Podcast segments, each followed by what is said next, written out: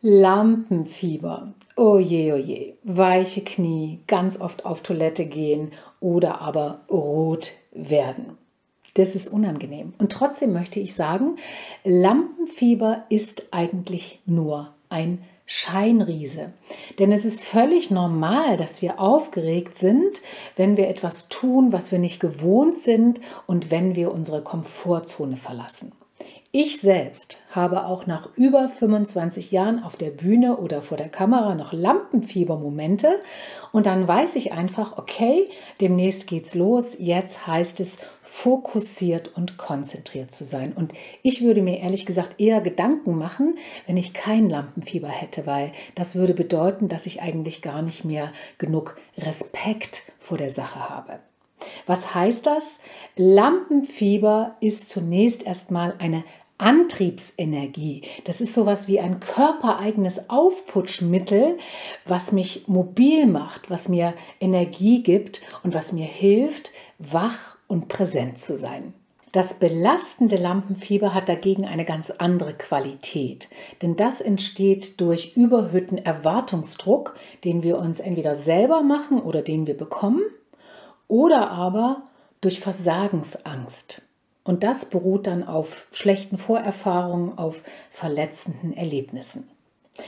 Was ist zu tun? Als erstes gilt hier wirklich akzeptieren und in keinem Fall dagegen ankämpfen, denn ich garantiere Ihnen, diesen Kampf werden Sie nie gewinnen. Und wenn Sie wissen, dass Sie zu Lampenfieber tendieren, dass Sie eher unsicher sind, Ihnen die Knie also schnell weich werden, dann gehen Sie bitte offensiv damit um. Was heißt das? Also nehmen wir mal an, Sie sind ein Wissenschaftler, der es eher gewohnt ist, im Labor zu stehen als vom Rednerpult. Dann können Sie Ihren Vortrag damit beginnen, dass Sie sagen, meine Damen und Herren, es ist mir nicht gegeben, hier auf der Bühne zu stehen, denn normalerweise bin ich im Labor und schaue in mein Mikroskop.